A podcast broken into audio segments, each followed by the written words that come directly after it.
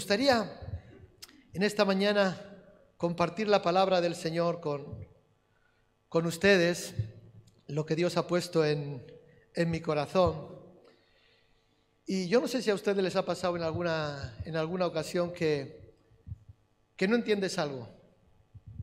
Hay algo que no entiendes. ¿Sí? Ahora, cuando no entendemos algo, pues bueno, simplemente no lo entendemos. Pero cuando a veces creemos que entendemos algo y de repente nos damos cuenta de que estábamos equivocados, que no habíamos entendido bien, que quizás el pastor no se expresó correctamente porque se le lengua la traba, entonces no le entendí, hubo ahí un pequeño laxus. A mí me ha pasado en ocasiones que, que creyendo que estaba en lo correcto, que creyendo que estaba en lo certero, ¿verdad? Que era el tiempo de Dios, que era que Dios mismo que el que había abierto la puerta para que caminase por ahí, de repente me di cuenta, tengo que decir con la perspectiva que da el tiempo, porque estas cosas siempre ocurren como a toro pasado, ¿no? Ese dicho que dicen, cuando ya ha pasado entonces lo vemos o nos damos cuenta. Y me he dado cuenta de que qué equivocado estaba. Yo creía que era Dios. Yo creía que Dios había provisto. Y ahora me veo en esta situación desorientado, fuera de lugar y no entendiendo nada de lo que ocurre en mi vida. A mí me ha pasado. Tengo experiencias, tengo testimonios de ello. Lo digo para mi vergüenza. ¿Sí? Porque muchas veces, ¿qué ocurre? Pensamos que Dios es el que nos llama, pensamos es el que Dios es el que nos guía, pensamos que es Dios el que está obrando, es el que está actuando en la circunstancia que yo he propiciado, en la circunstancia que acontece a mi vida. Y resulta que pasa el tiempo y me veo otra vez. Si yo creía que esto iba a ser el punto de inflexión donde Dios me iba a levantar, donde Dios me iba a llevar, donde Dios me iba a posicionar en, bueno, en el anhelo, en el deseo de mi corazón, que por tanto tiempo llevo clamando y orándole a Dios para que Dios me conceda. Y ahora creía que era el tiempo y de repente sigue todo igual. Alguien me enseñó una vez que el tiempo es un maestro en la escuela de Dios. El tiempo es un maestro en la escuela de Dios. ¿Sí? Yo sé que el tiempo no cambia, el tiempo no cura, ¿verdad? Pero el tiempo nos hace tener una perspectiva. Cuando nosotros miramos atrás y vemos la senda por la que hemos venido, por la que hemos transitado hasta el día de hoy, yo quiero decir que desde 30 años, 30 años atrás hacia atrás para mí era una vida que no tenía sentido porque no tenía Cristo en mi vida. Pero 30 años, desde 30 años para aquí, hay una senda que yo decidí seguir, hay un camino que yo decidí transitar. Es el camino del que habla la palabra de Dios, ese camino estrecho, ese camino angosto, ¿verdad? Que nos lleva a dónde? A la vida eterna. ¿Sí? Y desde entonces he transitado por ese camino, posiblemente tú lleves también transitando eh, bueno, desde que te convertiste prácticamente, porque decidiste seguir a Cristo, pero la realidad es que yo a veces miro para atrás, miro para atrás y digo, wow, qué equivocado estaba en aquel tiempo. Tomé decisiones pensando que era Dios el que me enviaba. Tomé decisiones pensando que era Dios el que me estaba hablando y diciendo, camina por ahí. Y ahora miro y tengo que decir, Señor, A Dios gracias que Dios, voy a tomar palabras del pastor Daniel, él endereza nuestros renglones, o sea, él sabe escribir derecho en nuestros renglones torcidos. ¿Sí? Entonces, a Dios gracias que Dios endereza y nos guía a su propósito, porque reconocemos que nos equivocamos, que no hemos entendido, y entonces, por su gracia, por su beneplácito, es que estamos aquí entendiendo el plan de Dios para nuestras vidas. ¿Tú entiendes el plan de Dios? Partimos de la base de que Dios tiene un plan para cada uno de nosotros. Seas creyente o no lo seas, Dios tiene un plan para cada uno de nosotros. ¿Mm? Dios traza un plan en nuestras vidas para cada uno de nosotros. Y este plan es lo que conocemos o de lo que hablamos como la, la voluntad de Dios, la voluntad perfecta de Dios para ti y para mí. ¿Mm? No quiere decir que antes de convertirte Dios no tendría un plan para ti, porque dice la palabra de Dios que nosotros estábamos en los pensamientos de Dios desde antes de la fundación del mundo. O sea, ya estábamos en sus pensamientos, en sus propósitos, en sus planes. Por lo tanto, es lo que conocemos, ese plan lo que conocemos como su voluntad, su perfecta voluntad para nosotros. Y quiero decir y recalcar que la voluntad de Dios es perfecta y es lo mejor para nuestras vidas. Así que alégrate y gózate cuando te sientas parte del plan de Dios, cuando te sientas parte de que Dios está obrando por medio y está poniendo en práctica o está llevando a cabo su plan, su estrategia con tu vida. Alégrate y gózate, porque Dios está guiando tus pasos, a pesar de ti, a pesar de mí. Amén. Ahora, la realidad es que la mayoría de las veces no lo entendemos. La realidad es que la mayoría de las veces eh, no entendemos, pues queremos que, que la voluntad de Dios coincida con, con la nuestra. Queremos que la voluntad de Dios coincida con nuestros pensamientos, con nuestros deseos. Señor, es que me gusta fulanita. Dámela. Y viene una voz que dice, dice, que está casada, hijo. Sí, pero es que yo quiero. Perdonen esta ironía. Muchas veces no coincide nuestro plan, con, o, perdón, no lo entendemos porque queremos que la voluntad de Dios se adapte a la nuestra, a nuestros deseos, a nuestras emociones, a nuestros sentires, nuestros sentimientos y tantas cosas. Y me gustaría en esta mañana, con la ayuda del Señor, compartir acerca de tres personajes bíblicos que quizás puedan traer luz a todo esto. Y el primero de ellos es Isaacar. ¿Saben quién era Isaacar? Isaacar era uno de los hijos de Jacob. ¿Mm? Vamos a Génesis capítulo 30, versículo 17 y 18. Porque recuerdan a Cristo cuando, cuando los discípulos le preguntaban y está, bueno, él estaba enseñando, dice, cuando veis la nube por la tarde, cuando veis la nube que, sale del poniente, que sale del oriente, decís, eh, mañana hay agua, mañana llueve. ¿Sí? Hoy ha amanecido lloviendo. Hoy cuando bajé temprano a las siete, no, era más tarde, siete y media. Cuando bajé estaba lloviendo. Mi perra no quería caminar, no le gusta la lluvia, a mí tampoco. Pero tengo que bajar a sacarla. Así que decía, cuando veis la nube, mañana lluvia, y cuando veis arreboles en el cielo, cuando veis que el cielo al atardecer se oscurece, se pone todo rojizo, etcétera, etcétera, hay arreboles, dice, mañana buen tiempo, mañana sol. ¿Qué le dijo Cristo? ¿y cómo? O sea, hipócritas, ¿sabéis discernir el qué? O sea, el aspecto del cielo y de la tierra, pero no sois capaces de entender el tiempo que vivís. Lo estoy parafraseando. No sois capaces de entender el tiempo que vivís. Y antes de continuar quiero decir algo, estamos viviendo un tiempo convulso, un tiempo convulso. Eh, yo estoy expectante y me imagino que muchos de vosotros y muchos hermanos alrededor del mundo estamos expectantes o están expectantes de todo lo que está aconteciendo, ¿sí? Porque parece que la tierra gime, la tierra está uh, en ebullición. Hay cosas que están aconteciendo, entonces dice, wow, ahora tenemos que ser entendidos. Cristo les dijo a los discípulos antes de partir, nos toca a ustedes, no les toca a vosotros conocer los tiempos y las sazones, porque eso solamente está en la absoluta voluntad de mi Padre, pero recibirán poder cuando haya venido el Espíritu Santo. Por lo tanto, yo entiendo que necesitamos el Espíritu Santo de Dios para entender el tiempo que nos toca vivir. Cristo mismo les dijo a los discípulos, mirad que nadie os engañe, que nadie os engañe. Y hoy en día cualquiera te engaña.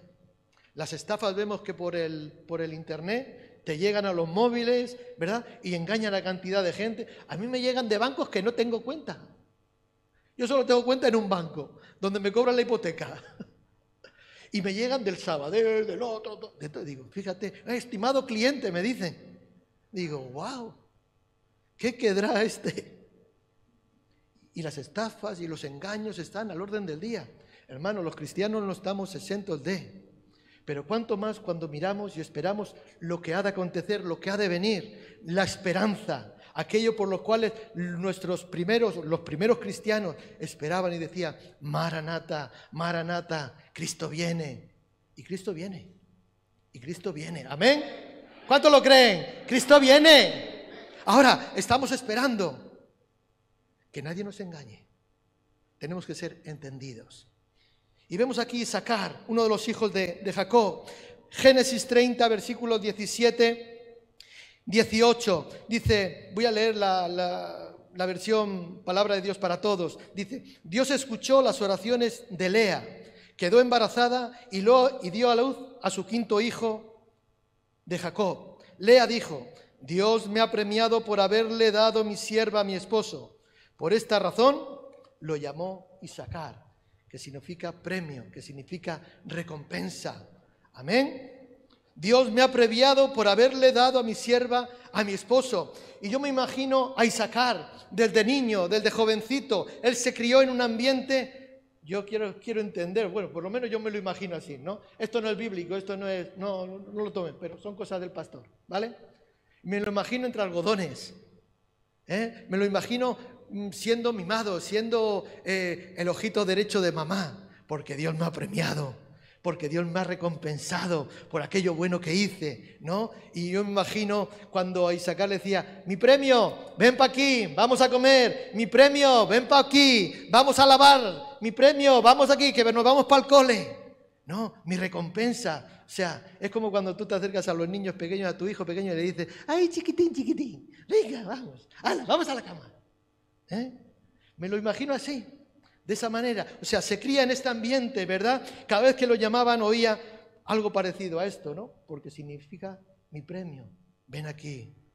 Tú eres mi premio, tú eres mi bendición, tú eres lo mejor que ha ocurrido. Pero dice la palabra de Dios en Génesis capítulo 49, capítulo 49, versículo 14, aquí ya cuando Jacob estaba a punto de, de morir, ¿verdad? Y llama a todos sus hijos y los acerca y uno por uno les va hablando, les va profetizando. La palabra de Dios dice, os voy a decir lo que os va a acontecer de aquí en adelante. Les estaba profetizando acerca de ello.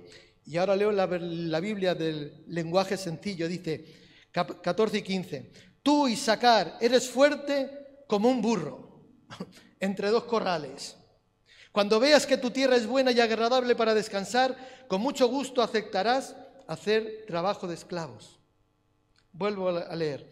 Tú, Isaacar, eres fuerte como un burro acostado entre dos corrales. Cuando veas que tu tierra es buena y agradable para descansar, con mucho gusto aceptarás hacer trabajo de esclavos. En aquel tiempo, la bendición de los padres hacia los hijos, lo que estaba haciendo Jacob con todos sus hijos, o sea, era, era algo tenido en mucha estima, con mucho respeto, ¿verdad? Porque en aquella época, cuando, cuando un padre venía o venían los hijos donde el padre, ya quizás en el lecho de muerte, y les daba las últimas palabras, las últimas, vamos a decir, recomendaciones, consejos, eh, como estaba haciendo Jacob. O sea, era algo que por norma general, por lo menos bíblicamente, se cumplía.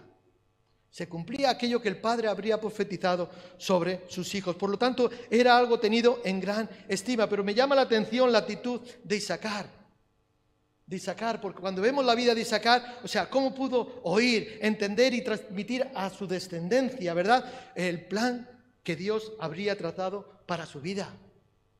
Este que era recompensa, mi recompensa, ven aquí. Ahora su padre le está diciendo que tú eres un burro de carga, ¿verdad? Y vas a ser esclavo. Ese va a ser tu rol. Vas a ser un esclavo, vas a ser siervo. O sea, vas a tener que estar humillado. La historia dice que después los cananitas lo llevaron preso, lo llevaron presos a la tribu de, Isaacar y estuvieron, estuvieron bajo el dominio de los cananitas. Pero, o sea, aquel eh, Isaacar, ¿no? Que era premio, ahora le profetizan que sería un burro de carga y que asumiría ese rol con mucho gusto. ¿Te gustaría ser un burro de carga, Chomín? Bueno, tú eras camionero, tú llevabas muchas cargas, aleluya. Burro de carga y lo harás con mucho gusto. Si, viví, si yo creo que Isaacar viviría en nuestro tiempo, en el año 2021, posiblemente le diría, no lo recibo. No lo recibo. Eso no me gusta, eso no va conmigo, no lo recibo. En el nombre de Jesús dirían algunos. Yo solo he oído. Porque ¿quién quiere ser un burro de carga después de haber sido un premio, un regalo envuelto en celofán? Ahora, los efectos lo vemos en la recompensa que Dios le da que Dios le da a Isaacar, porque hay recompensa, hermanos, iglesia, hay recompensas para aquellos que permanecen fieles al Señor. En Primera de Crónicas, capítulo 12, versículo 32, de los hijos de Isaacar, 200 principales, entendidos en los tiempos y que sabían lo que Israel debía de hacer, cuyo dicho seguían todos sus hermanos, entendidos en los tiempos. Gente que sabían lo que debían de hacer gente que sabían lo que tenían, cómo tenían que actuar. Y esto se transmitía de generación por generación en la familia. Y vemos cómo Isaacar lo hizo bien, porque lo transmitió a su familia, a sus hijos, a su descendencia. Y Dios los bendijo. Y Dios los bendijo. Era, era gente que, que le seguían porque sabían conocer. Y no estoy hablando de adivinos ni de agoreros, porque sabes que hay una tradición, una tradición no. Hay una costumbre en el mundo que cuando desconocemos algo vamos a buscar que nos digan el futuro, que nos revelen el futuro, que nos digan mm, con quién me voy a casar, mm, qué trabajo, mm, si va a ser para mí o no va a ser para mí, si este chico, esta chica va a ser para mí o no va a ser para mí, si voy a tener un Ferrari. Y nos gusta conocer el, el futuro. No sé por qué me estoy acordando hace unos años un hermano, el pastor eh, Carlos Espósito de Córdoba, eh, nos contaba que ellos salían a hacer evangelismo y cuenta que en Córdoba hay una, vía principal, la ciudad de Córdoba, en el sur de España, hay una, hay una, peatonal, ¿verdad?, donde la gente, pues bueno, eh, pues, camina, hay tiendas, comercios y demás, pero que también se solían poner, no sé si ahora se siguen poniendo, la gente, los, yo les digo los brujillos, ¿no? Los que le leen la mano, los que te echan las cartas del tarot, los que te adivinan el futuro, etcétera, etcétera, etcétera, a cambio de una recompensa, a cambio de un precio. Y a este hermano no se le ocurrió otra cosa mejor que decir, bueno, ¿cómo podemos hacer? Porque vemos que la gente se para con esta gente y busca, y la gente está interesada en conocer cuál va a ser su futuro, qué es lo que va a acontecer. ¿Y, qué, cómo Dios los guió en aquel tiempo? Yo bueno, pues vamos a hacer lo mismo que ellos. Cogieron su mesita, cogieron su silla, otra silla enfrente, porque ya sabes, se ponía uno enfrente del otro, trajeron una Biblia, pusieron, encendieron una vela y se pusieron ahí. Ah, no. Te decimos tu futuro. Y la gente se paraba. No, no, es gratis. Ponían, es gratis. Te decimos tu futuro. Y se paraba. Y empezaban con la palabra de Dios a decir lo que va a acontecer si no hacen algo por cambiar su... Bueno, ustedes conocen, ¿no? El plan de salvación y al final algunos aceptaban a Cristo, otros se iban rebotados, esto no es lo que yo quería, otros se iban contrariados. Porque la gente quiere conocer el futuro, quiere conocer qué va a acontecer en este tiempo. ¿Qué va a pasar? ¿Qué va a pasar? ¿Mm? Y Sacar experimentó la importancia que hay en entender las etapas de la vida. Yo no sé cuál es la etapa de tu vida en la que tú estás viviendo, por la que estás transitando en este momento, pero tú tienes que ser conocedor. Y si no eres conocedor, pídele a Dios que te guíe, que te muestre. No te apoyes en tu propia prudencia, como dice Proverbios 3. No te apoyes en tu propio conocimiento. Pídele a Dios, fíate del Señor. Si te dice que eres un burro de carga, sea un burro de carga porque esa es la voluntad de Dios para tu vida. Y Sacar entendió que ese era el plan, el propósito de Dios para su vida. O sea, primero creció, o sea, era un premio, que yo creo que lo disfrutó. Yo creo que lo disfrutó. Porque hay etapas en la vida. Pero ahora de repente, o sea, le dice que tiene que cumplir el rol de hacer trabajos de esclavo y lo tiene que hacer con mucho gusto. Y eso fue lo que ocurrió con Isaacar. Lo hizo con mucho gusto. O sea, saber después transmitir a sus hijos, transmitir a su descendencia, ¿verdad? Que lo más importante, o sea, es cumplir lo que Dios dispone para nuestras vidas, lo que Dios tiene. Si quieres tener éxito, si quieres que te vaya bien, acércate a Dios, fíate de Dios, fíate del Señor. ¿Sí? Antes nos hablaba eh, cuando abría la reunión, eh, Laura decía que, que, en medio de un terremoto, en medio de una tormenta, ¿no? Eh, en medio de las, de las fuerzas de la naturaleza, Dios nos da seguridad, Dios está con nosotros. Si Dios quiere que pasemos por ahí, pasamos, pero estaremos seguros, porque eso es lo que Dios quiere para nosotros. ¿Sí? Ahora, entendidos de los tiempos, si quieres éxito, si quieres que te vaya bien en tu vida, ser fiel es lo que nos toca, a ti y a mí.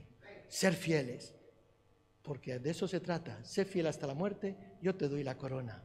Sé fiel en lo poco, yo te pongo en lo mucho, dijo Cristo. Y Sacar fue fiel, fue fiel y lo hizo, eh, supo transmitir también, como decíamos, a su descendencia. ¿Por qué? Lo vemos, lo acabamos de leer. O sea, la palabra de Dios dice que su descendencia era gente sabia, que era gente entendida en los tiempos, que sabían lo que debían de hacer y lo seguían y lo obedecían. Que nosotros podamos tomar consejo, que sepamos qué debemos de hacer. ¿Quieres ser feliz? El difunto, el fallecido, Bill Graham, en uno de sus libros, lo he leído varias veces, El secreto de la felicidad. Si lo tienes por ahí, te invito a que lo leas. Si no, no sé si lo tengo todo. Estará en casa, yo creo que sí. Creo que está en casa. Te lo dejo. Pero hay una frase que me llamaba mucho la atención y que me ha acompañado. ¿Quieres ser feliz? El secreto de la felicidad no es hacer lo que nos gusta, lo que nos apetece. El secreto de la felicidad es aprender a que nos guste lo que debemos de hacer. Y Sacar aprendió a hacer lo que, lo que debía de hacer. Fue feliz. Dios le bendijo hasta el final de sus días. Amén. El segundo personaje es Juan, Juan conocido como el Bautista. Vamos a Mateo capítulo 11, versículos 2, 6.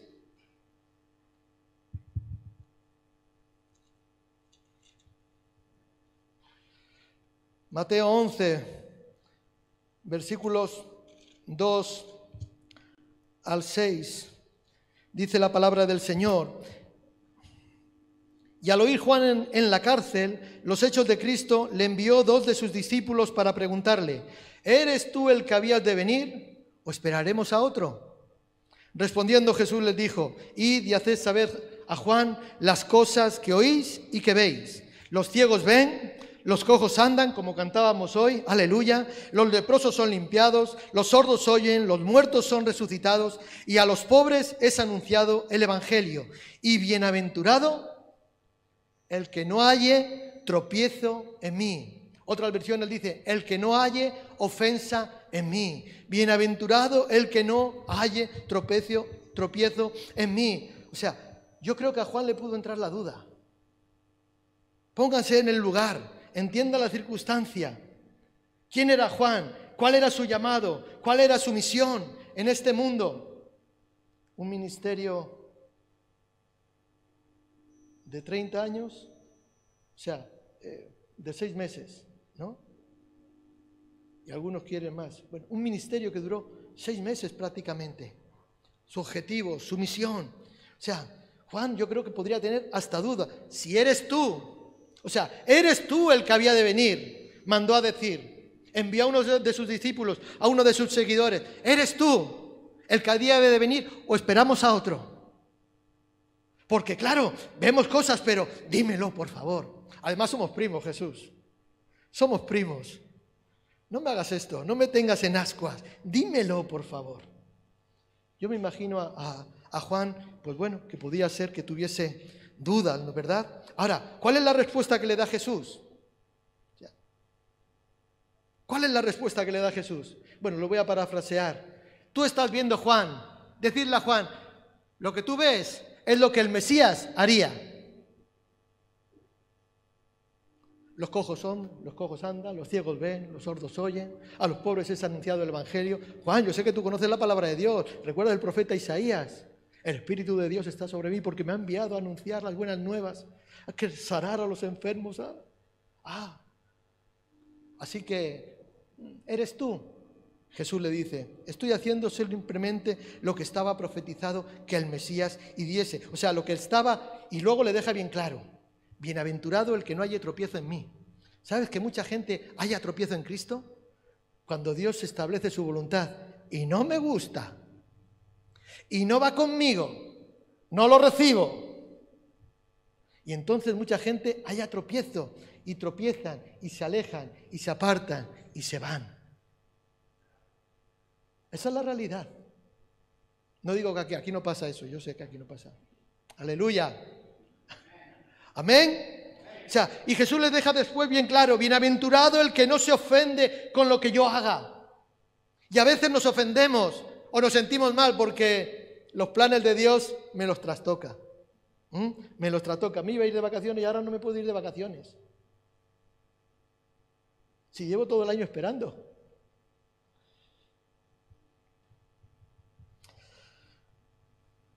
En otras palabras, bienaventurado el que acepta mi plan y propósito para su vida. Bienaventurado el que acepta mi plan, dice el Señor, y mi propósito para su vida, porque, ¿sabes? La voluntad, la voluntad para, para Juan era esa. O sea, Juan quizás no lo entendía, él estaba preso, después ustedes conocen, tenemos el texto que dice que fue por una niña caprichosa. Fíjate tú, si viviríamos en nuestro tiempo diríamos, ¿eso es la voluntad? ¿Eso es la voluntad de Dios? ¿Que un siervo de Dios, un profeta del Dios Altísimo, muera decapitado por una niña caprichosa? Pues eso es lo que aconteció. Bienaventurado el que no haya tropiezo en mí. Yo creo que ahí Juan lo entendió perfectamente. Perfectamente. ¿Por qué? Porque la voluntad de, de, Dios para su vida era esa, que quizás no lo entendía, ¿sabes? Pero en la manera de Dios, Juan estaba siendo engrandecido como ningún otro. Porque ¿qué dijo Cristo? O sea, de todos los nacidos de mujer, no hay otro mayor que Juan. Ni Elías, ni Eliseo, fíjate, Elías que hacía descender fuego del cielo, no hay otro mayor que Juan. O sea, a la manera de Dios, a la forma de Dios, no había otro mayor que... Y Cristo, Dios mismo, lo estaba engrandeciendo a Juan en sobremanera. ¿Murió decapitado? Sí. Pero no se trata de cómo mueres, porque al final se trata de que lleguemos fieles. Amén. Y el tercer personaje y último, el apóstol Pablo, como no podría ser de otra manera. Vamos a 2 los Corintios capítulo 12.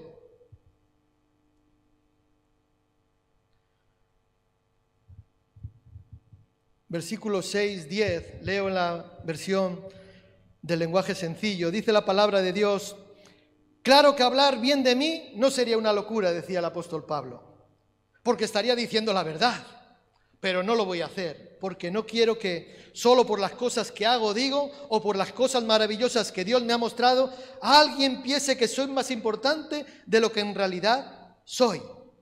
Por eso, para que no me llene de orgullo, aleluya, para que no me llene de orgullo, padezco algo muy grave.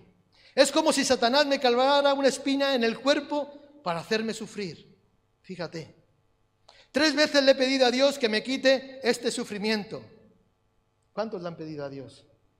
Que les sane, que les alivie el dolor. yo se lo pido todos los días.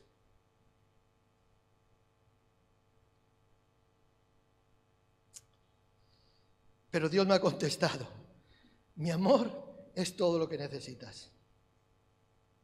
Mi amor es todo lo que necesitas. Mi poder se muestra en la debilidad. Por eso prefiero sentirme orgulloso de mi debilidad, decía Pablo, para que el poder de Cristo se muestre en mí. Me alegro de ser débil, de ser insultado y perseguido y de tener necesidades y dificultades por ser fiel a Cristo. Pues lo que me hace fuerte es reconocer que soy débil. Amén.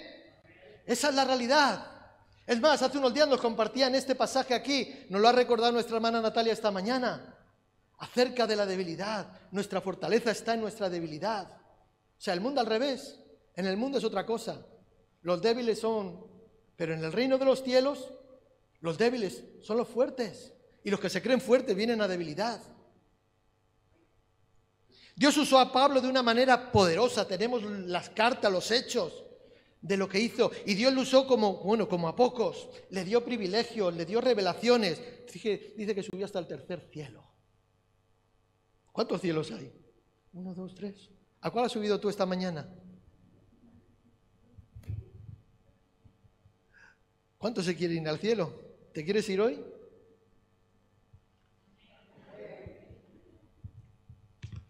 ¿Te quieres ir hoy? Algunos dicen, bueno, déjame que acabe luego con la barbacoa y luego, Señor.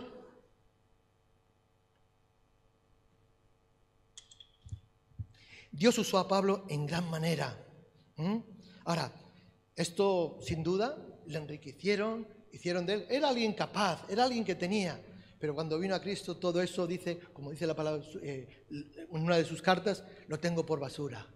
Todo eso lo tengo por basura, por amor a Cristo. O sea, todo esto yo creo que a Pablo le, le, enriquecieron, ¿verdad? Las experiencias de las cuales disfrutó, etcétera, etcétera. Pero hemos leído en el versículo 7, dice que para que la grandeza de esas revelaciones, de esas experiencias que había tenido, ¿verdad?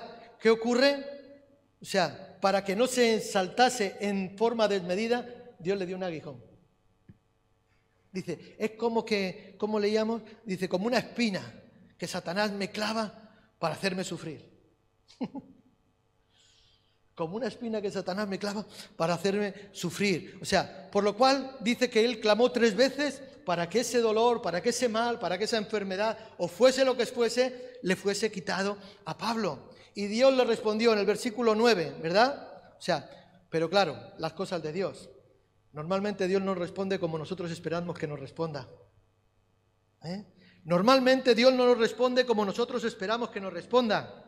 Gloria al Señor. O sea, es como que Dios vino a decirle a Pablo, bueno, no te voy a quitar la espina, no te voy a quitar eso, pero bueno, te daré algo mejor. Te voy a dar la gracia para que la soportes.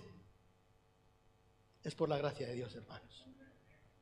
Te voy a dar la gracia de Dios para que la soportes, para que sigas adelante. A pesar de, sigue adelante. Recuerda, Pablo, que aunque no te doy lo que tú me pides, que te quite esa dolencia, que te sane, que te dé ese trabajo, ese dinerito para llegar, que te dé esa joven, esa chica que tanto te gusta. Aunque no te dé lo que me pides, te doy lo que necesitas.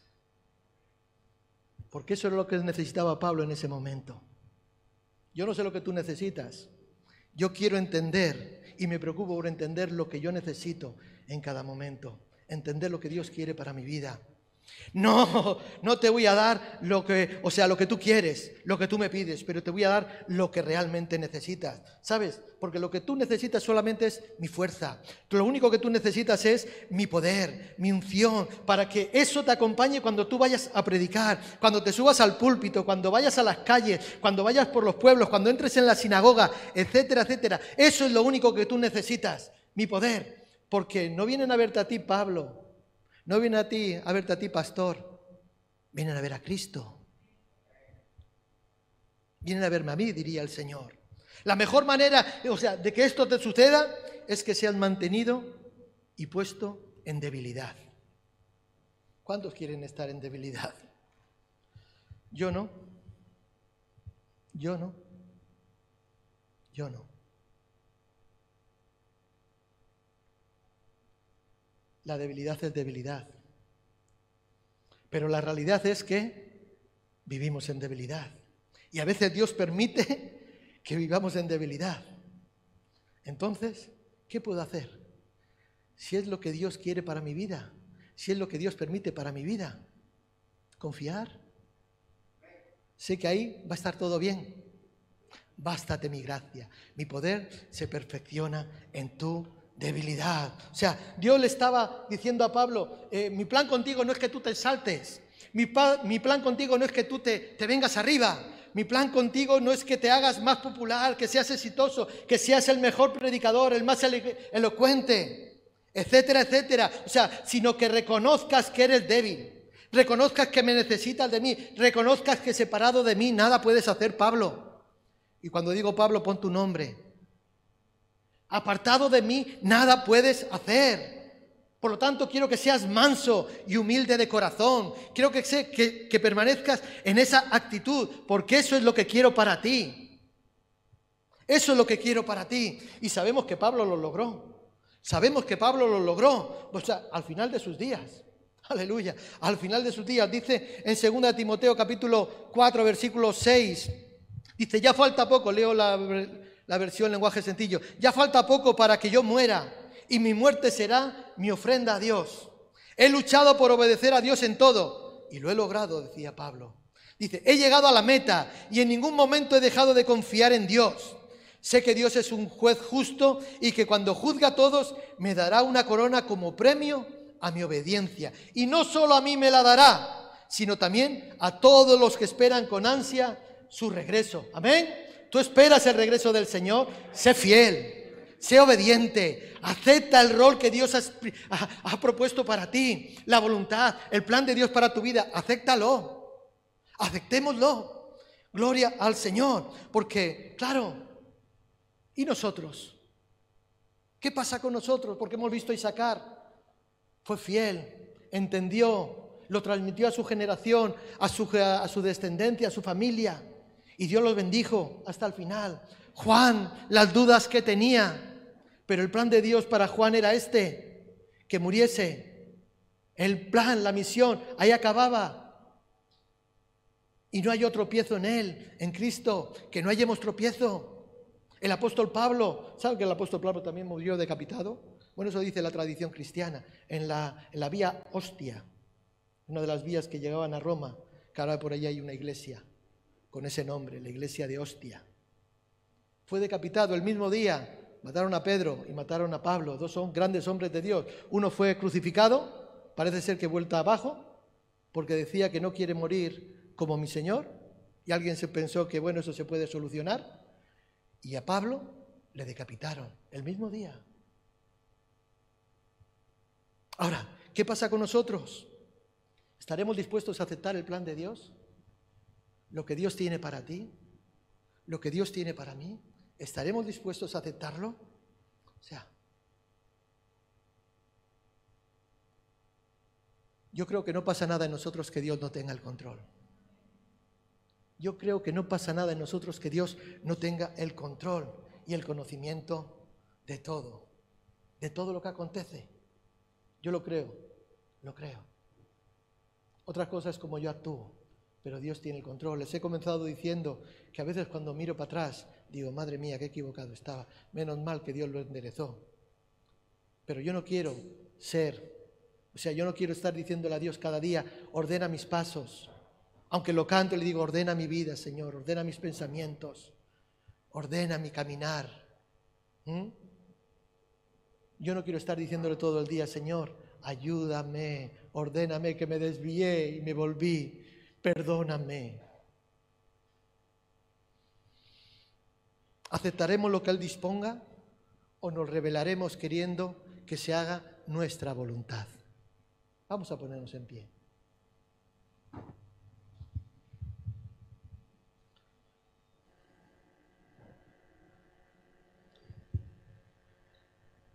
¿Qué implica aceptar el plan de Dios? ¿Qué implica aceptar la voluntad de Dios en tu vida? Porque de eso se trata. ¿Por qué de eso se trata? O lo acepto o no lo acepto. O con Cristo o contra Él. No hay un término medio. Cristo dijo, el que conmigo no recoge desparrama. Y esa es la realidad que vemos muchas veces en nuestros medios.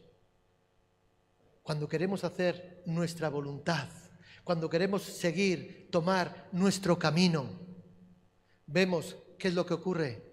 Que es un desparrame, es un despropósito. La vida no va. Parece que todo es contrario. Aceptemos la voluntad de Dios para nuestras vidas. ¿Qué quiere Dios para ti? Se las pregunta, cierra y los ojos donde estás. Dile, Señor, ¿qué quieres para mí? ¿Qué quieres que yo haga? Cierra los ojos y díselo. No me mires a mí. Mírale a Él. Dile, Señor, quizás estás en un momento de, duda, quizás estás viviendo un tiempo de incertidumbre. Señor, ¿qué quieres que yo haga? ¿Qué pasos debo de dar ahora en el momento que estoy? ¿Tengo que tomar ese trabajo o no? ¿Tengo que cambiarme de ciudad o no? ¿Tengo que continuar con esta relación o no? ¿Qué quieres que yo haga, Señor?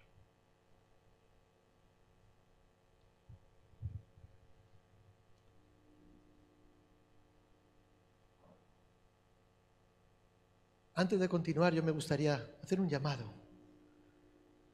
porque posiblemente aquí en nuestro medio haya personas que todavía no han aceptado a Cristo como su Señor y, Salvador. Y quizás la palabra ha provocado fe, porque la fe viene por el oír y el oír la palabra de Dios. Y yo no quiero perder la oportunidad en esta mañana de hacer un llamado para aquellos que quieran aceptar a Cristo como su Señor y Salvador. Ahí donde estás, por favor, levanta tu mano. Vamos a estar orando por ti. Este es el día de salvación. Este es el día de salvación.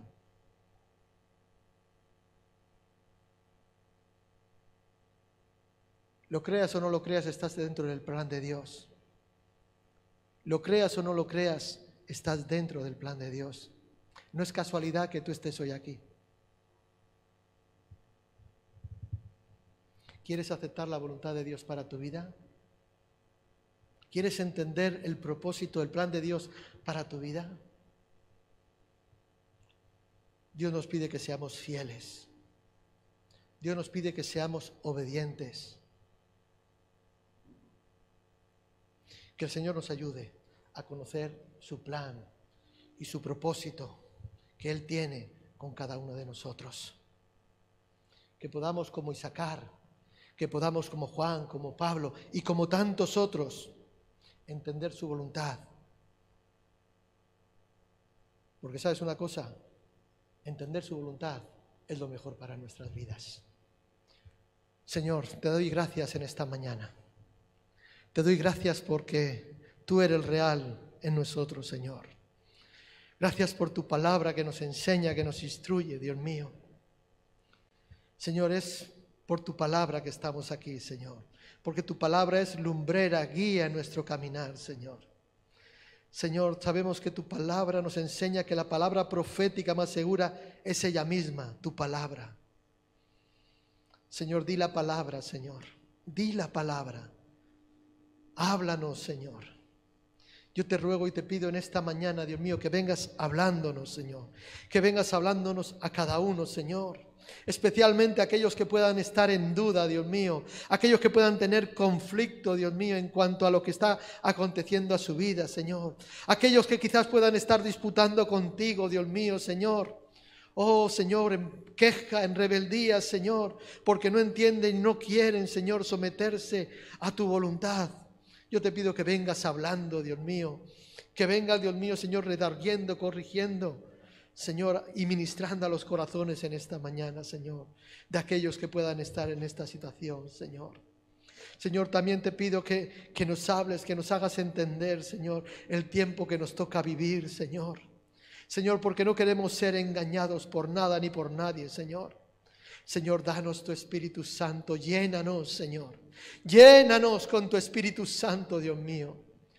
Señor, que tu Espíritu en nosotros, Señor, sea, Dios mío, Señor, el que nos guíe, el que nos ayude, el que nos hable, nos enseñe, nos corrija, nos empuje, nos aliente, Señor, a seguir adelante, a confiar, a descansar a pesar de las circunstancias externas que vienen a nuestra vida, Señor. Haznos entendidos de los tiempos que nos tocan vivir, porque vivimos tiempos malos, tiempos difíciles, Señor. Señor, y a veces cuesta mantenerse en pie, Señor. A veces cuesta, Dios mío, Señor, mantener la fe, Señor. Por eso, Dios mío, fortalécenos por medio de tu Espíritu Santo. Ven, Señor, llénanos de ti, Señor. Queremos permanecer fieles a ti en todo, Señor. Señor, no solamente un tiempo, una etapa de nuestras vidas, sino fieles hasta el fin, fieles hasta la muerte. Señor, que como el apóstol Pablo nosotros podamos también recibir la corona de vida que tú has prometido a los que te aman, Dios mío. Señor, haznos entendido, Dios mío, de, de, lo que somos, de quienes somos, de lo que representamos como hijos, Dios mío, de, del Rey, oh, del cielo, aleluya, como la familia de Dios, como el pueblo de Dios. Haznos entendido, Dios mío, de lo que representamos, Señor. Padre, ayúdanos, Señor, a caminar en pos de ti, Señor. No en pos de nuestros deseos, emociones, sentimientos, Dios mío sino en pos de ti, Señor. Danos tu Espíritu Santo, danos tu palabra, Dios mío. Guíanos, Señor, guíanos, Señor. En el nombre de Jesús, en el nombre de Jesús, en el nombre de Jesús. Amén, amén. Gloria al Señor, gloria al Señor. Que podamos ser entendidos de lo que Dios quiere para nuestras vidas, nos irá bien. Nos irá bien. Nos irá bien. ¿Quieres que te vaya bien? Entiende el plan de Dios para tu vida. ¿No te gusta? Bienvenido al club. A mi carne no le gusta, pero he entendido que así es. Que así es. Casi, casi me costó la muerte en varias ocasiones, pero he entendido que apartado de Él nada puedo hacer. Así que entiéndelo, entiéndelo, te irá bien, serás feliz. Amén.